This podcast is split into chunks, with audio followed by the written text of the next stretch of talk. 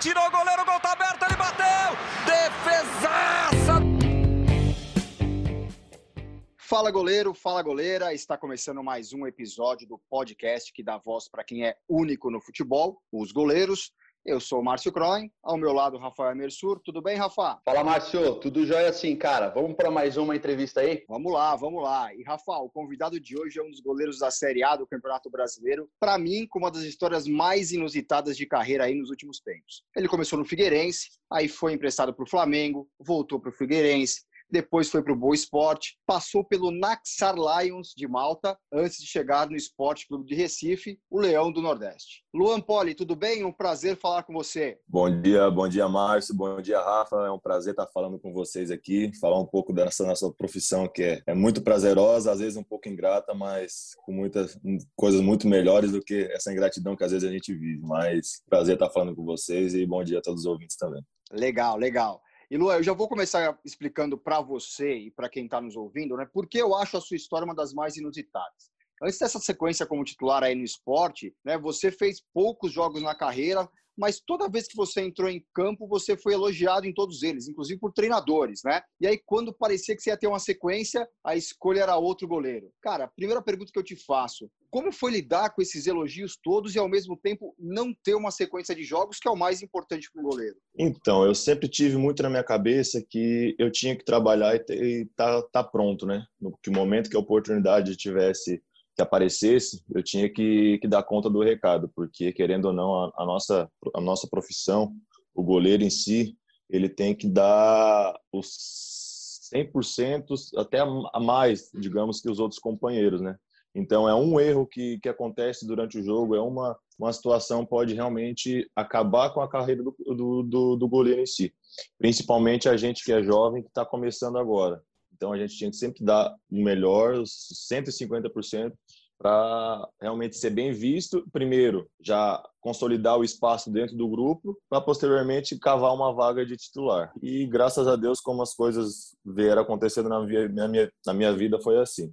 É, sempre fui bastante elogiado pela minha base. Isso também eu não posso deixar de esquecer os professores que me ajudaram nessa caminhada, lá, do Figueirense, lá do Flamengo, que me ajudaram nessa caminhada, me, me fizeram como atleta e como pessoa. Então, isso foi fruto também do meu trabalho, mas sempre com o auxílio deles, sempre me incentivando, sempre me apoiando e para realmente mostrar quem eu sou. Né? Legal, ô, ô Luan. Prazer estar falando com você, é o Rafa, tá? Aqui o Rafael Mersur. Ô, Luan, a gente fala, né, que ser goleiro é uma grande responsabilidade, principalmente nesses, nos grandes clubes, né, por onde sempre passam grandes estrelas, grandes goleiros, né. Hoje eu me recordo, né, de, de dois grandes nomes, né, que passaram pelo, pelo esporte, que assim, um pouco mais no passado o Bosco e recentemente o Magrão. Eu queria saber de você, o que você sente, né? Sabendo é que hoje a camisa que você veste passou assim por grandes nomes. Então, eu tive a oportunidade de trabalhar com um desses, que foi Magrão, né? Quando eu cheguei aqui no, no esporte, ele já estava no final da carreira, mas eu tive a oportunidade de conviver e a oportunidade ainda de conviver com a família dele, ver o quão profissional ele é, como a família dele é, é responsável por isso também. Então, eu acredito que isso me ajudou muito a entender, primeiramente, o clube, a entender o quão grande é o esporte aqui, aqui no Nordeste, porque eu sou do Sul, não tinha essa dimensão toda. Então, isso me, me ajudou a entender um pouco de, dessa situação, né? Com o decorrer do, do jogo, dos treinos, eu fui vendo o quão grande ele era dentro do clube. E, e, o Bosco, o Bosco, cara, eu desde pequeno acompanhava muito os jogos do São Paulo, principalmente, né? Não, não do esporte, mas do São Paulo. E via, uhum. é, enfim, não era ele que jogava, era o Rogério Ceni na época, mas via que ele estava lá, tava, foi um grande nome que passou pelo esporte também. E isso, cara, só me motiva mais e sei que é uma responsabilidade enorme também estar tá representando o clube, também essa posição que passaram grandes nomes, né? E eu acho, eu levo isso como motivação para dar o meu melhor sempre. E você sente, Luan, algum tipo de comparação, né, que uma pressão assim por parte da torcida ou até pela mídia por causa disso, né, de ter passado um grande período, um grande um goleiro tamanho, né, do Magrão? Eu acho que sempre vai haver isso, né? Não não só aqui como em qualquer lugar, como enfim, como o Thiago Volpe está substituindo na teoria agora o Rogério Ceni, é, eu aqui como substituto de Magrão. Eu acho que sempre vai ter essa comparação. A gente não pode levar para o lado negativo, né? A gente tem que realmente fazer o nosso trabalho e mostrar dentro de campo quem é o Luan. Óbvio, o Magrão é uma pessoa, o Luan é outra. Ele teve um estilo de jogo, eu tive, eu tenho outro. Então a gente tem que estar tá máximo concentrado nas partidas para realmente mostrar quem a gente é. é. A gente até deixa um pouco isso de comparação mais para a torcida e, e pra, pela própria imprensa, né? Que, que realmente tem. Mas enfim, já passou, é um outro momento agora e a gente tem que olhar para frente, né? E aí, Luan, como é que é se preparar para esse momento, né? Então, poxa, o Magrão, essa referência, você citou o Thiago Volpe, que foi seu companheiro lá no Figueirense lá atrás. Como que é essa preparação? Porque, cara, inevitavelmente tem a cobrança da torcida. Qual é o momento que você acha que, que vira a chave, assim? Eu vou lembrar de um, pode não ser esse, tá? No ano passado você fez um baita jogo contra a Ponte Preta. Foi até um jogo, acho que foi empate, foi 2 a 2 mas foi um jogaço, né? Pô, pegou quase tudo ali. Foi um jogo com muitas expulsões, jogo confuso no, no, naquela reta final da Série B, quando vocês garantiram é, a volta para a Série A em 2020. São jogos assim que fazem a torcida virar a chave e falar: pô, nós temos um cara aqui que a gente confia, não tem, não tem dúvida nenhuma? Eu acho que é mais ou menos nesse caminho. A gente, o trabalho em si, o trabalho técnico, o trabalho físico, todos têm igual eu acho que é muito mais voltado para o trabalho psicológico, que a gente, nós ali de trás, a gente tem que ter muito forte, né? Porque em determinado momento do jogo a gente não vai estar tá sempre atacando, não vai estar tá sempre lá em cima. Às vezes a gente vai estar tá tomando pressão, vai estar tomando é gols e a gente tem que estar com a cabeça no lugar para justamente não deixar aquilo desandar e não virar realmente uma, uma situação indesejada por todos. Mas eu acho que esse jogo da Ponte Preta realmente foi a virada de chave. Aquele final de ano do ano passado ali eu fiz um ótimo final de ano. Até então, a torcida não me conhecia. Só conheci o Luan de treino, o Luan de amistoso. E naquela reta final ali eu pude contribuir muito com, com o acesso do esporte para a Série A. E aquele jogo da Ponte Preta realmente foi o, o jogo que, que consolidou, digamos assim, o Luan dentro do esporte, né? Porque realmente foi o jogo do acesso, o jogo que eu fiz uma, uma grande defesa depois que, quando o jogo estava 2 a 1 um. Se realmente a gente toma aquele gol poderia Ponte Preta quer dizer a gente não subiria porque o, outro resultado não lembro qual que era não estava a nosso favor então realmente aquele jogo foi um jogo psicologi psicologicamente muito alto para mim mas que realmente me consolidou dentro do, do esporte dentro da posição o pessoal diz que o goleiro ele não é avaliado pelo acerto, né? E sim pelo erro, né? Por isso, geralmente, o goleiro ele tem de ser o cara mais experiente ali da, do time, né? Geralmente. Tem inúmeros casos né, de, de, de goleiros que vieram ter essa sequência nessa idade, né? A partir ali uhum. dos 25, né? Até o caso do Denis, né? Que me recordo agora, que jogou no São Paulo, Figueirense e hoje está em Portugal. Você, cara, você acredita nisso, nessa relação de idade e experiência para o goleiro ter essa ascensão? Eu posso dizer por experiência própria. Eu tive uma oportunidade de jogar no Figueirense lá com 21 anos, eu acredito. Justamente depois que o, Thiago Volpe saiu, quando ele foi vendido para o México. Daí eu assumi Sim. a titularidade, o segundo era o, era o Alex Muralha, eu assumi a titularidade. Joguei naquela época sete jogos. Fui bem em todos os jogos. No, no, no sexto, eu falhei num jogo que a gente acabou perdendo de, de 4 a 3 foi um jogo bem louco, chuva, enfim, eu acabei falhando naquele jogo. E eu lembro que o meu psicológico, depois daquele jogo, ficou muito abalado, muito mesmo.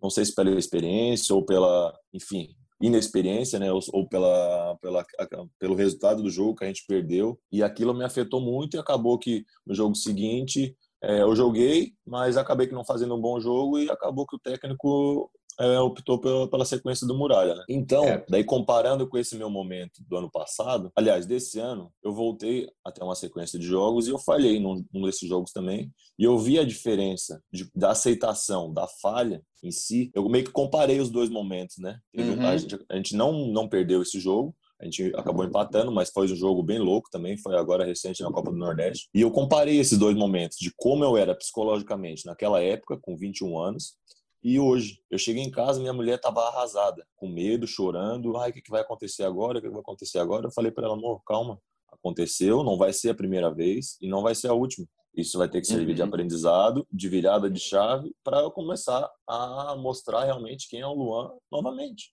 Vai ser um caminho um pouco mais longo a ser percorrido, que até então não estava sendo, não estava firmado como titular, né? Mas eu vou ter que provar da mesma forma, vou ter que continuar da mesma forma.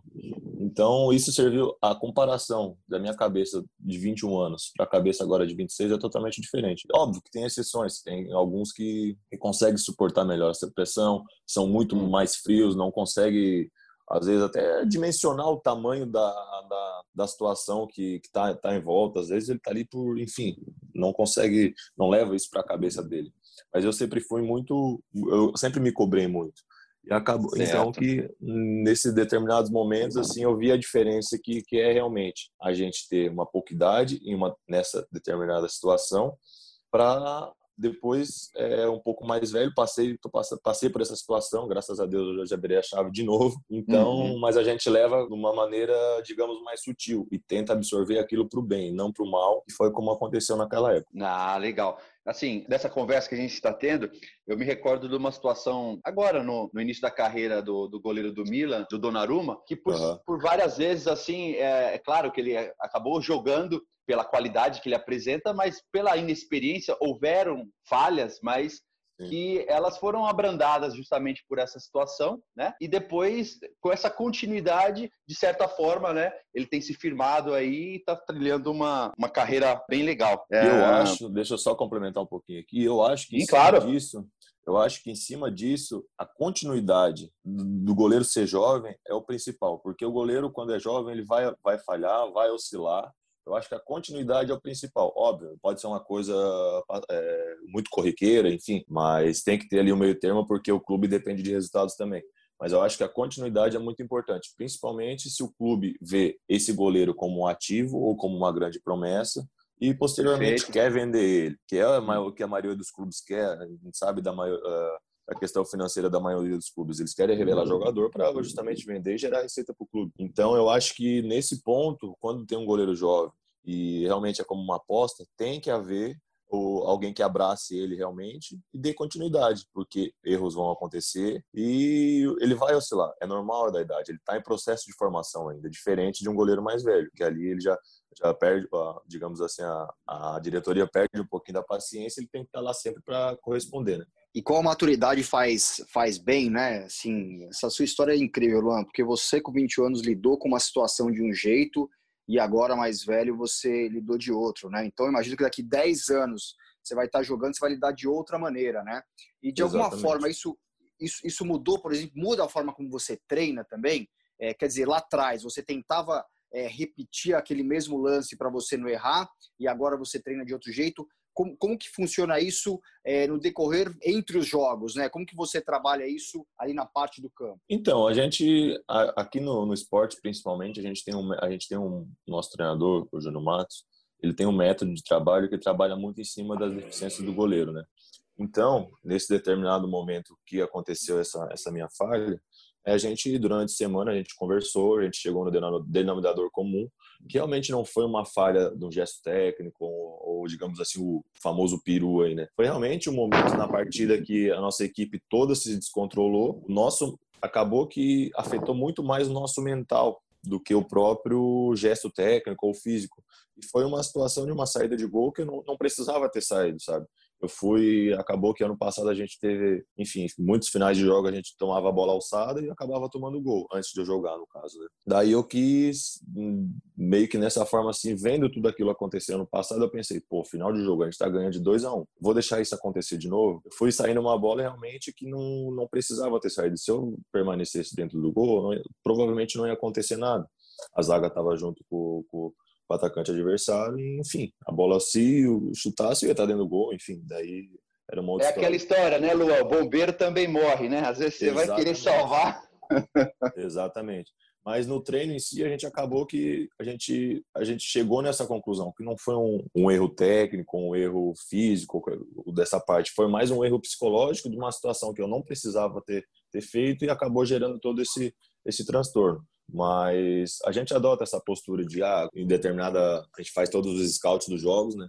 Vê o que errou, principalmente, e durante a semana a gente tenta trabalhar tudo em cima dessa situação que a gente acabou é, não acertando tanto durante o jogo anterior. É a história da decisão, né? A decisão que você tomou errada e não foi a falha técnica. Isso é interessante para os amadores amadores entenderem, né? Nós aqui uhum. é fração de segundos, tem que decidir ali, né? Mas você é comentou sobre o, sobre o Júnior Matos. Queria saber de você qual a importância, né, de um treinador na sua carreira, dos treinadores, né? Assim, poxa, parece que você conversa bastante com ele, vocês têm um, um trabalho psicológico. Eu sempre falei para o Rafa, aqui do meu lado, falei, poxa, Rafa, a, o entrosamento que a gente né, tem aqui, se fosse na minha época, talvez eu tivesse seguido um caminho diferente. Acho tão importante esse trabalho né, em conjunto, de você discutir um lance, de você entender por que você está errando. Como é com você, seja com o Júnior ou com os outros treinadores que passaram aí, que você passou? Eu acho que é o primordial de tudo é tu ter uma pessoa trabalhando contigo e quem confia em ti e principalmente é teu amigo, porque a pessoa tá ali praticamente como um personal trainer para você, né? E óbvio, os outros goleiros também. E aí tem que haver esse diálogo, justamente porque muitos dos treinadores de goleiro já passaram por aquelas situações. Então, foram ex-goleiros e tudo mais. Então, ele já viveu aquela experiência, sabe o que ele está falando e a gente, tem, é, de certa forma, tem que ter a humildade de ouvir, sabe? Então, essa amizade a gente tem que levar. Enfim, eu tive a oportunidade de trabalhar com treinadores de goleiros excepcionais e, graças a Deus, sempre tive uma relação realmente de amizade. Que hoje, até hoje eu converso com todos, do, quer dizer, a maioria de todos os clubes que eu passei, que realmente me contribuíram para ser quem eu sou como profissional e como pessoa. Foram sempre pessoas que sempre me ajudaram a evoluir, não só dentro de campo, mas fora dele também. Porque, querendo ou não, goleiro é uma profissão diferente, né? A gente, eu, eu principalmente, eu, eu acho que goleiros tem que estar sempre dando exemplo de, em todas as situações, seja das mínimas, sei lá, chega não chegar atrasado no treino, é, não chegar atrasado numa concentração, no horário demarcado para alguma reunião ou até mesmo para as refeições. Enfim, a gente tem que estar sempre com aquela postura, digamos, séria, enfim. Mas eu acho que, que dentro da profissão exige. Então, eu sempre tive grandes profissionais trabalhando comigo. Posso citar alguns aqui que hoje estão em grandes clubes. Pedro Ismani, que hoje é diretor da base de São Paulo, foi meu treinador no Figueirense, foi ele que me aprovou, foi ele que, que me deu o chute inicial aí para começar no futebol. Ele era treinador de, de goleiro no juvenil do Figueirense, hoje é, é diretor da base do, do São Paulo. Joseval, que recentemente assumiu é o sub-20 do São Goleiro, Wagner Miranda, do Flamengo, que na época que eu fui para o Flamengo, eu fui para o sub-20, depois ele recente, é, subiu profissional e está lá até hoje, é um grande amigo, que eu, enfim, a gente está sempre conversando, sempre trocando ideia, e não menos importante também é o Júnior Matos aqui do, do esporte, porque cara, ele é um cara que está sempre me ajudando, entende o nosso lado, foi goleiro também e sabe que as coisas que ele fala não é justamente para porque a, a, o diretor falou, ou até mesmo o técnico falou, ele sabe que ele sabe o que ele pode falar para a gente porque ele já passou por essa situação. Então, acho que é eu acho que é o principal papel do, do treinador, porque, enfim, o treino, o treino em si todo mundo sabe, até a gente, nós goleiros, se deixar a gente fazer o trabalho em si, a gente consegue fazer. Mas ele é um cara que está dando, digamos assim, as costas para bater perante a, a, diretoria, perante o técnico, e, e sustenta muitas situações que às vezes eles não entendem. Tenta passar uma visão mais clara do goleiro em si, a visão do goleiro em determinadas situações do jogo até em cima disso, né, que você está falando, é, eu acredito justamente, né, que o profissional ele tem que ter aquelas convicções, né, do que ele tá, do que está sendo feito, é, independente das coisas darem certo ou não, né. A gente falou, falou um pouco aqui de falha, o Márcio queria até falar um pouco da, da experiência das histórias que eu tive. É, eu trabalhei no Corinthians durante um tempo e tive a possibilidade de conhecer o, o Agnaldo, né? Foi treinador de goleiro do Ronaldo Giovanelli, Carlos Germano, do Fábio Costa, né? Ele foi o goleiro que segurou o Pelé, para você ter uma ideia, quando o Pelé fez mil gols. E ele conta uma história a respeito disso, né? Do, do Leão, que seria até um nome interessante para próximas entrevistas, né? Ele disse que o Leão uma vez falhou num jogo e aí o Leão pegou e veio para é, o próximo treino e olhou para o Aguinaldo e falou assim: Ô Leão, ô Aguinaldo, e aí, eu errei aquele gol lá, aquela saída de, de bola lá, tal, não sei o quê. E, e aí, o que, que, a gente vai fazer? Eu falei assim: não, pô, Léo, você é um baita de um goleiro. Aquilo ali foi um azar seu. Você vai sair mais mil vezes e não vai saltar aquela bola. Então, assim, eu acho que é interessante o cara ter essa convicção do que está sendo feito e saber distinguir, né? O que foi algo pontual ou algo que sempre acontece, né? Exatamente. Ô, Luan, queria voltar um pouquinho na história, cara. Queria perguntar para você se como é que foi esse início aí, cara? Você sempre foi goleiro? E onde foi que tudo começou? Que você observou assim, não, cara, eu vou ser goleiro? Então, cara, pra não dizer que eu sempre fui goleiro, na escola eu, brincava, no, jogava na linha, porque eu era um dos mais altos da minha turma. eu e meu primo. Aí o professor de educação física sempre colocava ele para um time ou para o outro. A gente escolhia. Então, como a gente era os maiores, a gente nunca ia pro gol, né? Mas a partir daí, quando eu realmente eu, eu vi que, que era uma coisa que, que eu queria para minha vida, eu sempre quis jogar no gol. Por quê? Porque lá com meus, pelos meus oito anos, dez anos de idade, é, o meu pai é falecido, né?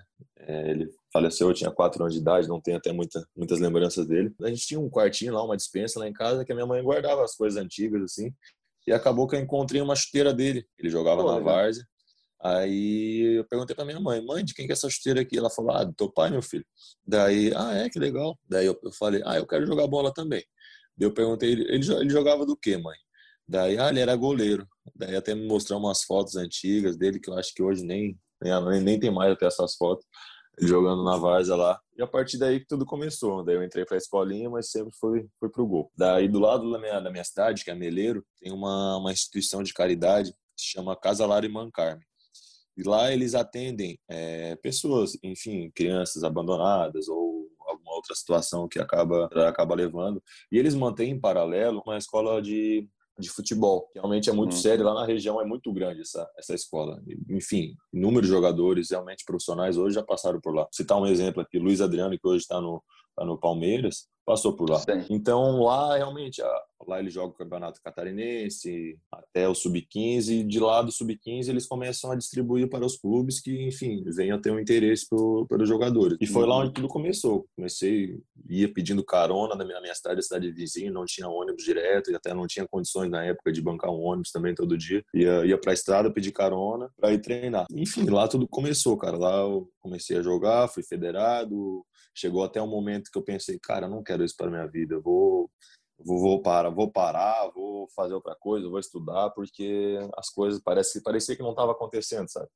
Daí o diretor lá me ligou um, todo ano, eles têm uma competição que eles vão jogar no começo do, do ano. Então ele me ligou, ó, oh, tô, tô, precisando de um goleiro 93. Vamos, vamos com a gente, a última competição tua e tudo mais. Daí eu fui, fui, a gente foi campeão e lá de lá alguns clubes fizeram contato com ele para ir fazer teste nos clubes. Daí é, foi pro Corinthians, até Palmeiras na época acabou não acontecendo, mas eu lembro que, que entraram em contato também. E foi lá, daí depois dessa virada de chave eu continuei. Daí foi pro Figueirense e fui, fui aceito no teste do Figueirense e as coisas começaram a andar na minha vida, no futebol. A história é fantástica esse começo, né? Normalmente o os garotos né, que saem da linha e vão para o gol, eles escolhem por conta né, dos equipamentos, da luva, né, quase sempre. É, o senhor é uma lembrança afetiva né, com, com alguma coisa do seu pai. É, é demais, cara. Essa história eu acho incrível, assim, bem tocante. É, e eu queria passar por um ponto, acho que também é delicado na sua carreira e acho bacana contar para todo mundo, que é o período que você ficou sem clube, né? Você ficou, acho que uns seis meses sem clube depois do, do Boa Esporte e aí toma uma decisão que é ir pro Naxar Lions lá de Malta, né? Nossa, Exato. o pessoal vai falar, cara, o cara tava lá entre, entre a Europa, né, a Sicília e o norte da África, né? Como é que foi Exato. esse período sem clube? O que passou na sua cabeça nesse momento? E como que você teve que tomar a decisão, cara, vamos para Malta que lá eu vou conseguir jogar? Então, depois que eu saí do Boa, até foi uma situação um pouco conturbada, porque, enfim, teve toda aquela situação do Bruno goleiro, sair da prisão, enfim, né? Tava jogando na época lá no Boa estava no momento bom, enfim, não vem o caso também. Acabou que eu fiquei realmente sem clube, eu fiquei seis meses sem clube. A partir daquele momento ali, eu pensei, eu, tenho dupla cidadania, né? Então, peguei minha esposa, peguei na mão dela, a gente conversou, amor, vamos primeiro, pensando num futuro, pensando numa carreira, não pensando agora, pensando lá na frente, vamos para a Itália, vamos fazer a nossa,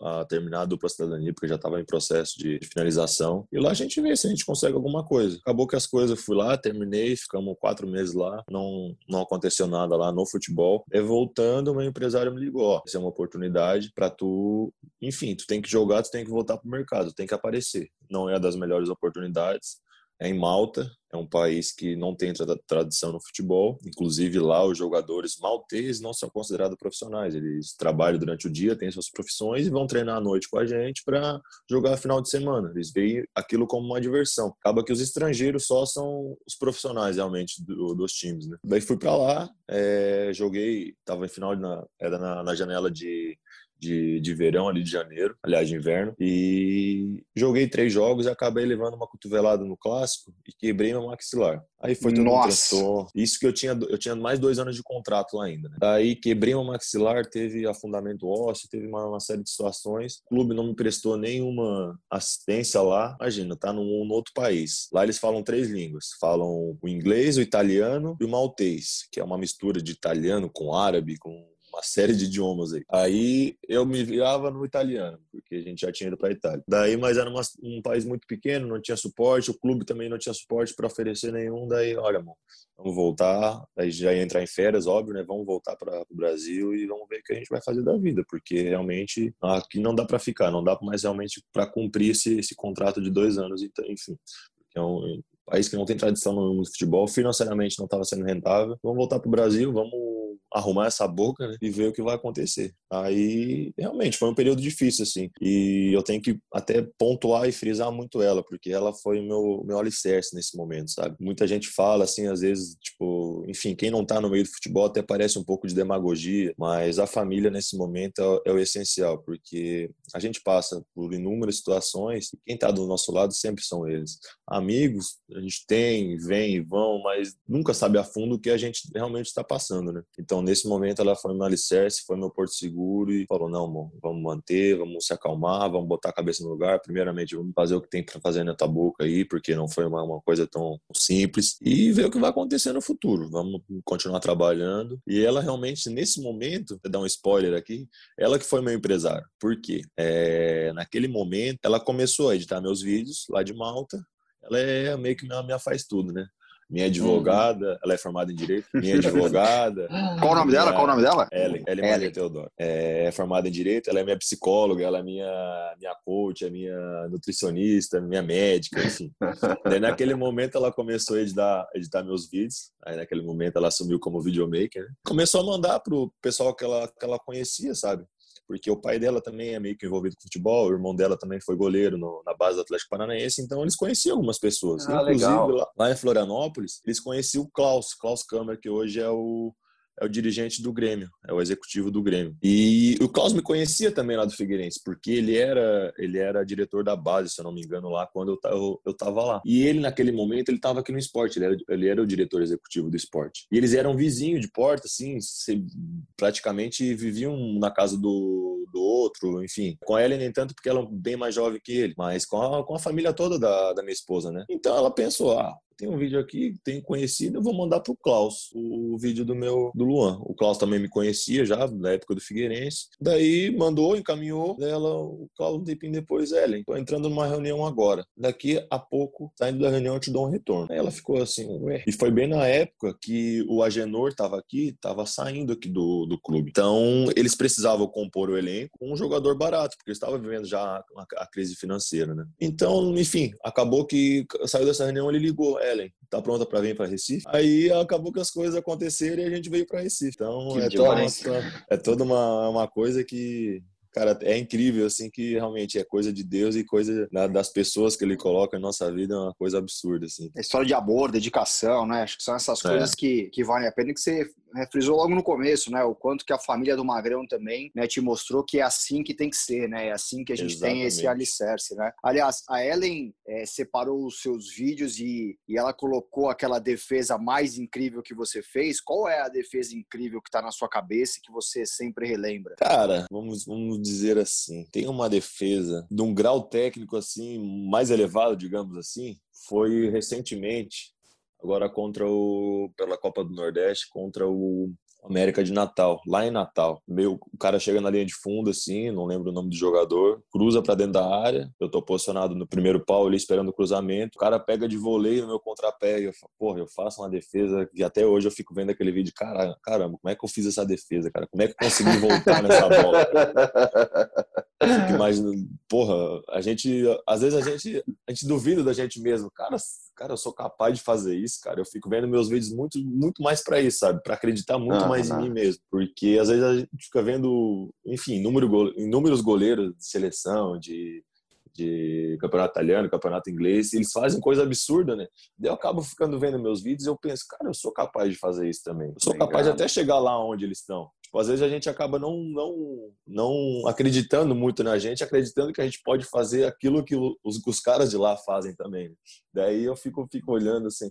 Mas eu acho que a defesa mais importante foi desse jogo que tu frisou mesmo, realmente, contra a Ponte Preta ali, que a gente, na defesa também foi no contrapé, foi uma defesa difícil. Não foi o chute tão forte que o Marquinhos, que até hoje está aqui com a gente, veio costurando dentro da área todo mundo e, e, jogou no meu contrapé. Assim eu consegui fazer uma defesa, porque se a gente toma aquele gol ali naquele momento, o acesso não viria naquele momento. Mas realmente foi, foi uma defesa que vai ficar com certeza marcada para minha vida. Eu acho interessante né, essa tua fala, né? Porque eu, eu sou é, profissional da área, né, sou treinador de goleiro. Quando a gente está num nível de treinamento é, avançado, né, é, eu acredito que acontece isso. É, o goleiro ele faz alguma coisa de forma tão rápida que ele se surpreende com aquilo que faz, mas ele só consegue fazer isso porque ele está nesse nível de, de, de, de, de treinamento, né? Então, assim, depois é, fica, fica como se fosse algo automático, como se fosse uma, um reflexo, vamos dizer, essa resposta tão rápida, né? Você falou que vê aos goleiros fazerem isso e fazer aquilo. Para você, cara, qual que é o goleiro que você acredita que tem um estilo de jogo parecido com o seu? Ou é aquele goleiro que você observa e tem ele como referência, como exemplo para o seu trabalho, cara? Cara, um goleiro mais antigo que eu gosto muito, cara, é o Buffon.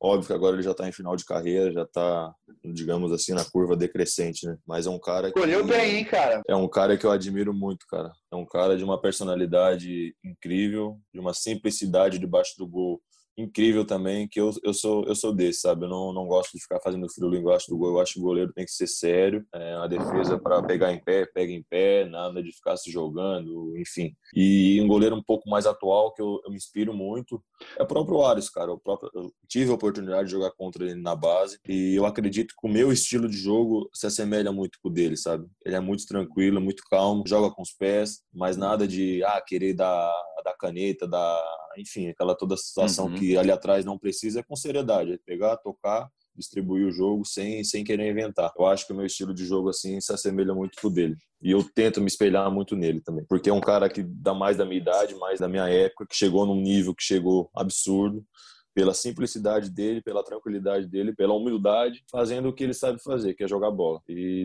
defender principalmente. Queria já emendar nessa, nesse papo a respeito de de outros goleiros, né? Que você me fizesse um ranking aí, cara, os três maiores, é, melhores goleiros da atualidade. Da atualidade? Isso. Ó, então vamos fazer o seguinte: vamos fazer dois rankings. Vamos fazer os três da atualidade e os três da história aí. Da atualidade. Eu acho que tem que. Na ordem. Não. Oi? Na ordem. Primeiro, segundo e terceiro. Eu vou me colocar em primeiro, porque eu tenho que me valorizar, né? boa, me valorizar, boa. quem valorizar? tá certo. Não, mas vamos lá. É, eu acho que o Alisson, enfim, todas as estatísticas mostram e, e, todo mundo sabe da qualidade dele. Eu acho que ele é, é o primeiro, depois de mim, claro, né?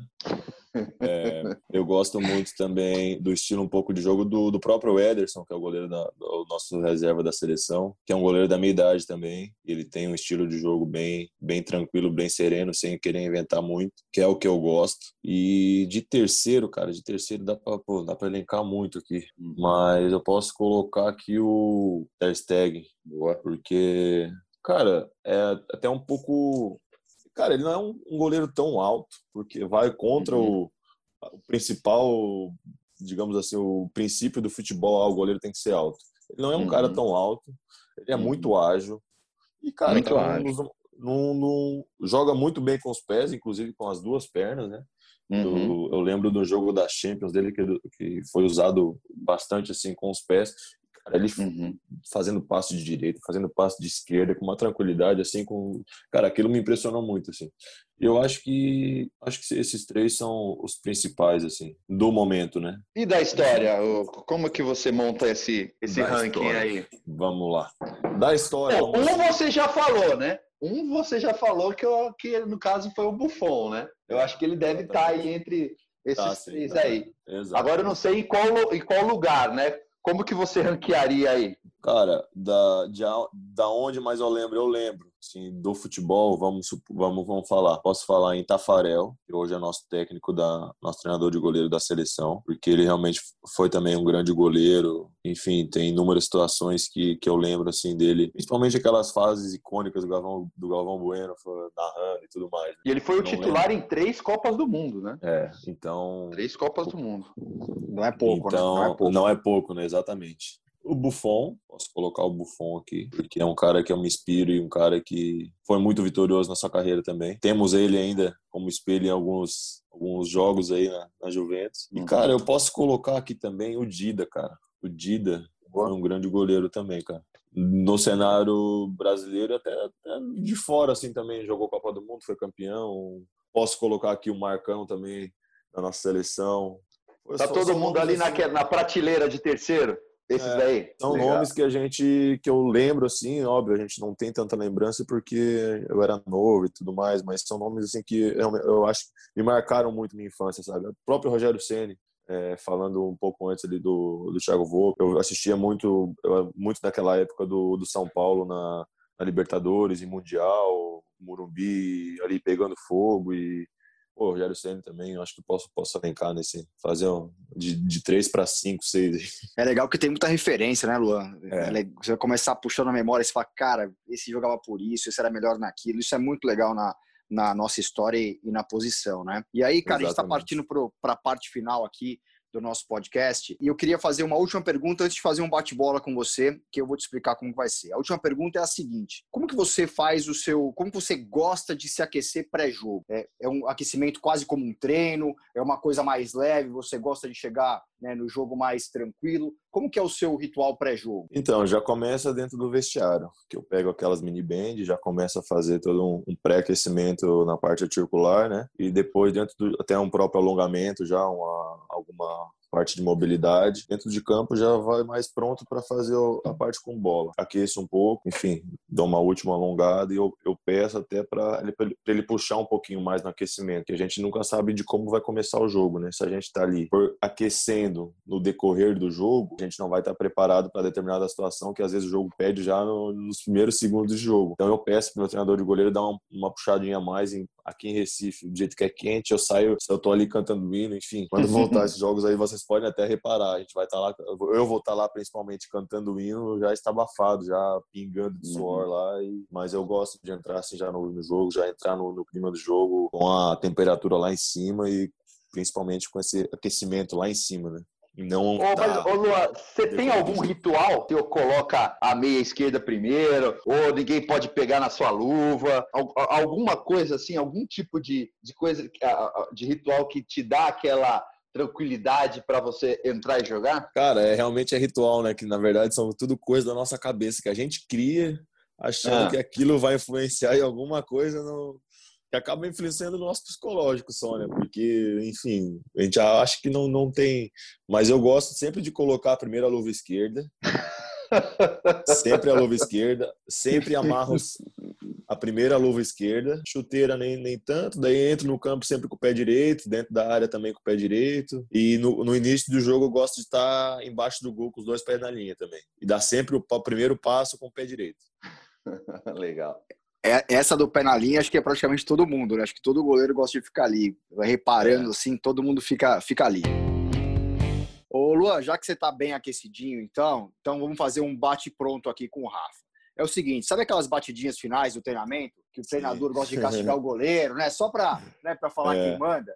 Aqui é. a gente também tem um, um bate-pronto. Vai lá, Rafa. então, assim, geralmente são aquelas seis, oito bolinhas finais ali que o treinador dá aquela sapecada para para acabar bem né? o treino. Isso, para quebrar bem o treino. Então, assim, vou falar uma palavra, quero que você fale o que vem na sua cabeça de primeira. Beleza, beleza. Pode ser? Então vamos lá, cara. Não, vai um me, me, me, quebrar aí, hein? Vamos lá, um ídolo. Buffon. Um estádio. Ilha do Retiro. Futebol. Minha paixão. Família. É o alicerce, tudo. Um sonho. Chegar na seleção. Chute forte, curto no chão. Você vai com a mão ou vai com o pé? Com a mão. Muito bom. Boa, Luan. Boa, Luan. Muito bom. Cara, muito obrigado pela conversa, viu? Foi incrível ouvir suas histórias, assim, dividir com a gente. Obrigado. Obrigado mesmo e boa sorte aí na sequência da carreira. Pô, eu que agradeço, cara. Agradeço demais a oportunidade aqui. Um papo bem bacana com vocês, com caras da área área, né? Que realmente entende e valoriza a nossa profissão, que não é fácil.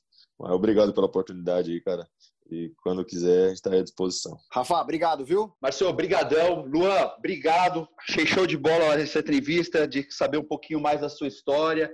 A gente deseja aí que essa ascensão sua seja contínua e cada vez mais vocês fixem nesse cenário aí do futebol brasileiro. Parabéns pela sua história, parabéns pela, pela sua família e boa sorte aí no decorrer. Obrigado, obrigado, Rafa. Obrigado. É um prazer estar falando contigo também. E que Eu seja tudo em dobro para vocês aí. Cara. Valeu, Luan. Eu agradeço também ao Bruno Pinho, que é o responsável técnico pelo podcast. Obrigado a você que nos escuta. Não se esqueça de compartilhar esse episódio para alcançar mais gente. E lembrando que o podcast Os Goleiros está nos principais agregadores e plataformas como Spotify, Apple Cast, Pocket Casts, entre outros. Um abraço e até a próxima. Tirou o goleiro, o gol tá aberto, ele bateu! Defesa!